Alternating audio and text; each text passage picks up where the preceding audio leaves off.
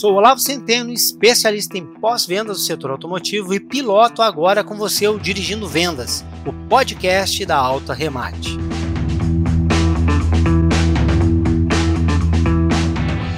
Olá pessoal, começamos mais um episódio do Dirigindo Vendas e no episódio de hoje nós vamos falar sobre os principais tipos de clientes que atendemos aí nas concessionárias. A nossa convidada especial dessa série de episódios é a Cláudia, especialista em treinamento e desenvolvimento. E além disso, a Cláudia fez toda a carreira dela profissional no setor automobilístico. Então, Cláudia, seja bem-vinda a mais um episódio aqui do Dirigindo Vendas. Muito obrigada, é um prazer estar aqui com você nesse outro episódio. Ô, Cláudia, no nosso primeiro episódio falamos sobre por que é importante a experiência do cliente. E lá você falou um pouco de que era muito importante conhecer os nossos clientes. Nesse episódio a gente vai se aprofundar um pouco mais nesse tema específico. E aí eu queria saber um pouco o que que são, que se fala tanto, né, a das pessoas, como é que a gente aplica isso no dia a dia, pensando em experiência do cliente nas concessionárias. Vamos lá. Primeiro vamos falar da importância dos personas, né? Os personas são importantes porque nem todo mundo enxerga o mundo da mesma forma.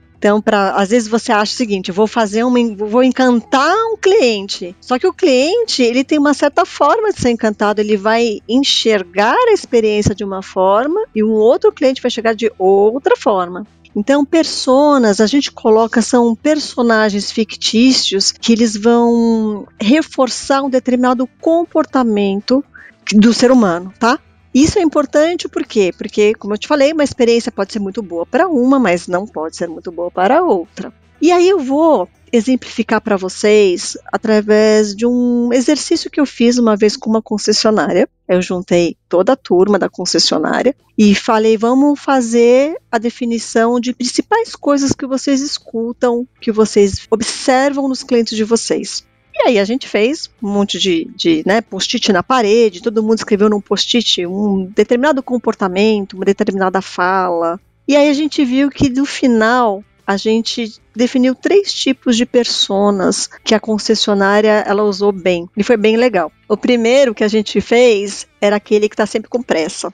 É aquele que pagaria mais se o serviço fosse mais rápido. Se eu tivesse uma concessionária que cobrasse, sei lá, 200 reais a hora e outra concessionária 250, se aquela concessionária de 250 fizesse o serviço mais rápido, ele iria nela. Ele não se importaria de pagar mais, desde que o tempo dele fosse respeitado. E aí, a principal fala desse cliente é: vai demorar? Então, para esse cliente, você gastar o tempo dele na concessionária é uma dor incrível. Você deixar ele lá esperando o carro ficar pronto é uma dor que irrita. E a gente chamou ele de Ayrton, em homenagem ao Ayrton Senna. Então, se a gente vê o cara chegando, sempre olhando o relógio, né, andando de um carro para o outro, a gente já sabe que mais ou menos a característica dele é tempo. O luxo dele é o tempo. O segundo, que apareceu bem forte, foi aquele que pergunta: tá no manual?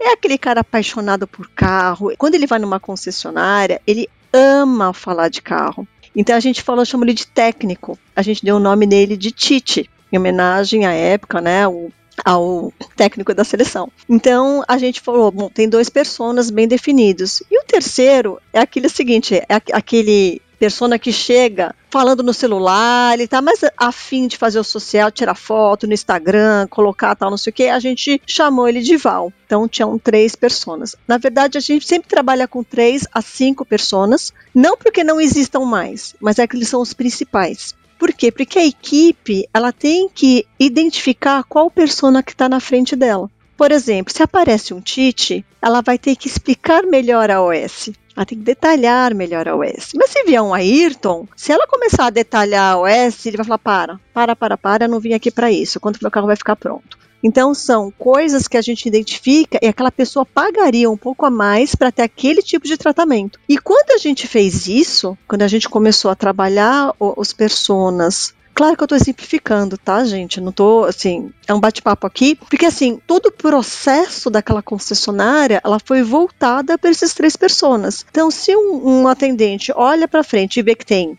um Tite na frente dela, ela vai agir de uma forma. Se vê um Ayrton, vai agir de outra forma. Né? E aí que a gente fez, tá bom, a gente deve definir os personas, isso é importante para a concessionária saber conversar com esse persona, saber entender e ter aquela empatia e conquistar aquele persona, mas o mais importante que isso foi a gente definir análise de frequência e impacto.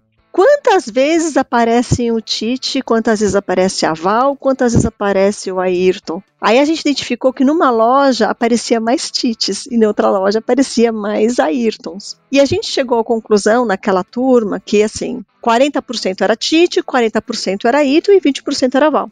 E aí a gente definiu todo o tratamento. O NPS daquela loja, naquele grupo, né, porque eram várias lojas, subiu assim exponencialmente. Por quê? Porque ela criou uma conexão com cada cliente que ela interagia. Né? Então o cliente sabia, opa, ela está entendendo o meu problema. Meu problema é aqui ficar esperando, eu não aguento ficar aqui esperando. Então foi um trabalho bem bacana, viu, Olavo? Então deixa eu pegar aqui, se eu estou acompanhando bem a tua linha de raciocínio. Quando a gente está falando em conhecer bem os nossos clientes, aí nesse caso aqui, a gente está indo para definir quem são as pessoas dos nossos clientes. Primeiro, eu entendi, não é um, um, trabalho solo, não deve ser um trabalho de uma única pessoa num cubículo fechado, distante da realidade. É um trabalho a quatro, quatro mãos. É o time, é a equipe, aqueles que estão todo dia ali que tem contato com o cliente, exatamente. Tá, então esse é um ponto muito importante. Colocar o nosso time, aquele que realmente está em contato com o cliente, para que a gente possa encontrar essas pessoas. Tu desce aí o exemplo das três que nesse grupo foram encontradas, e aí em cada concessionária, você que está nos escutando aí, vai ter os da tua concessionária, mas primeiro é encontrar bem esses grupos. Aqui encontrar, encontrou esses três, representavam lá os 80 80% dos clientes que passavam estavam distribuídos nesses três perfis. Eu achei muito bacana quando tu deu o exemplo sobre isso, porque mostra bem, né, como é errôneo aquela fala de que a gente, para atender bem, basta atender o outro como nós gostaríamos de ser atendidos. Esse é o primeiro passo para a gente errar. Porque eu fiquei imaginando, se eu sou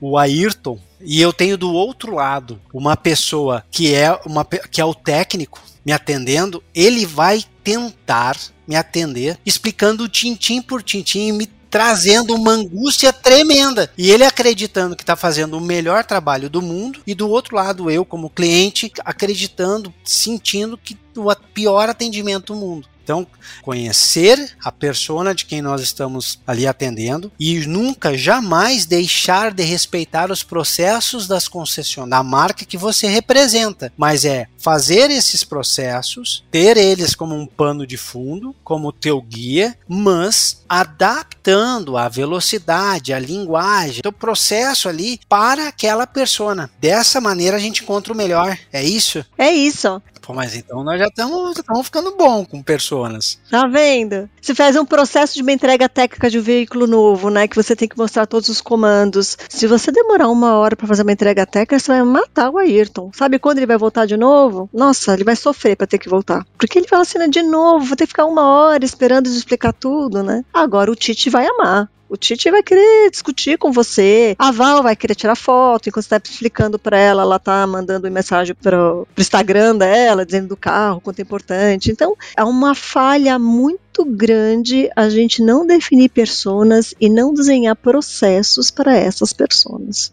Bom, então deixa eu ver se eu entendi, Cláudia. Nós temos uma importância tremenda em relação a definir as pessoas, porque a pior maneira de atender um cliente é atendê-lo como nós gostaríamos de ser atendidos. Porque se eu, eu vou pegar esse teu exemplo aí, o exemplo das três pessoas lá no teu case. Se eu sou aquele cara que quer velocidade e do outro lado eu tenho alguém me atendendo que é o técnico, quer explicar o tintim por tintim, para ele, ele está fazendo um atendimento incrível, tentando me explicar tudo o que será feito ali no veículo. Do meu lado, eu estou com a sensação de um atendimento horroroso, porque eu quero velocidade, quero ir embora o mais rápido possível e estou me sentindo preso com aquele profissional. Então, definir a persona é fundamental para a gente ajustar a nossa fala, a nossa cadência dentro dos processos determinados da montadora para aquele cliente que nós estamos atendendo. É isso, né? É isso.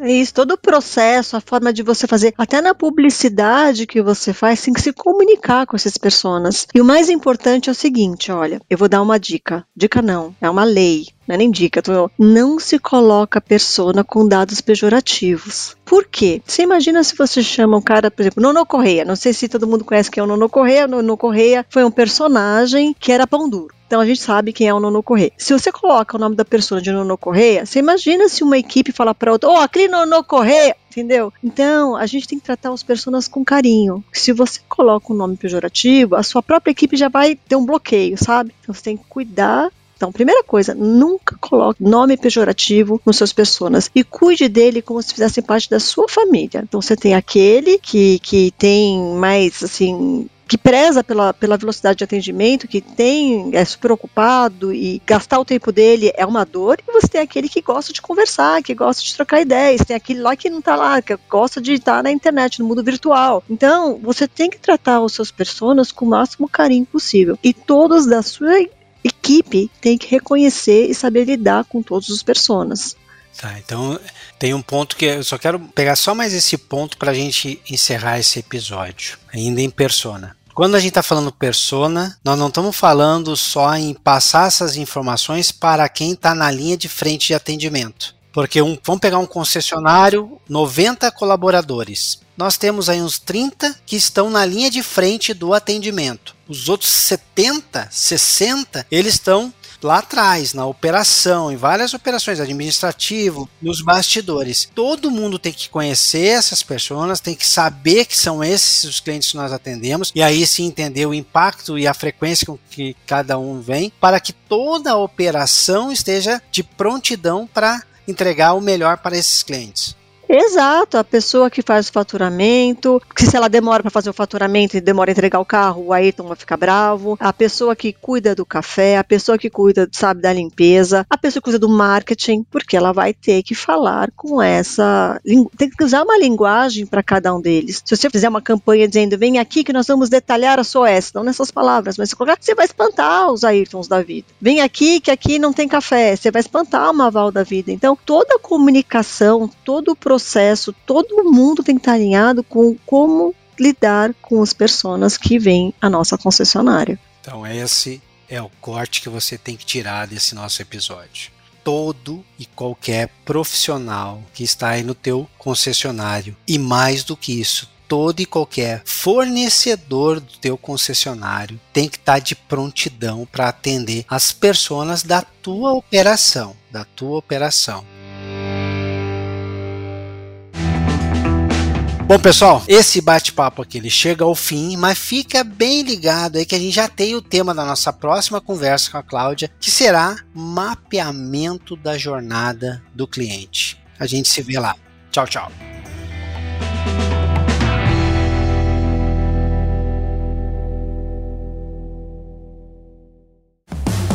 Mais um episódio produzido por Edsmóvel Audio Network soluções criativas para o áudio digital e podcast.